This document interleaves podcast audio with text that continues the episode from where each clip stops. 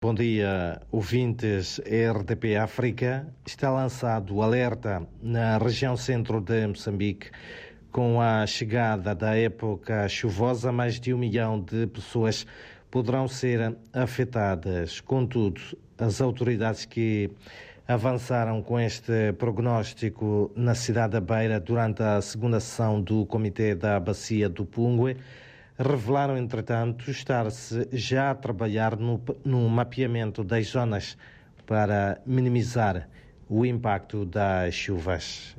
Por outro lado, o governo moçambicano tem sabido responder às preocupações das diferentes classes de profissionais que se mostram preocupadas e até insatisfeitas com a implementação da tabela salarial única a garantia essa foi dada pelo vice-ministro da Administração Estatal e Função Pública, Inocêncio Impissa, para quem os médicos e professores que ameaçavam avançar com uma greve e o boicote aos exames um, finais um, do ensino primário uh, e secundário têm a sua situação já regularizada.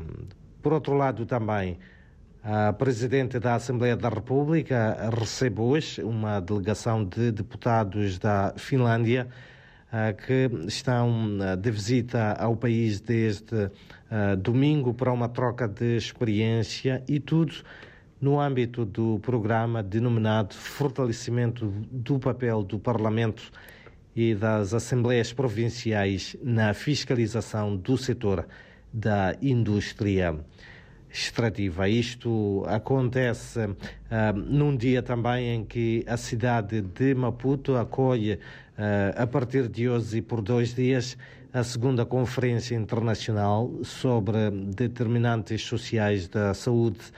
Trata-se um, de, de um evento que tem como uh, objetivo principal buscar contribuições que concorram para o alcance da cobertura universal da saúde. A desnutrição é um dos temas de maior destaque a ser abordado nesta Conferência Internacional de Saúde. E mesmo para terminar, dizer também que o presidente da Renamo, Sufo Momad, se vai reunir hoje num dos estabelecimentos hoteleiros aqui da capital moçambicana com representantes dos partidos extra-parlamentares. Enquanto isso, o chefe de Estado, Felipe News, inicia uma visita de trabalho à província de Inhambana, no sul de Moçambique. São então estas algumas um, das notas de destaque neste dia bastante quente aqui na capital moçambicana, onde o sol já vai bem alto a esta, a esta hora.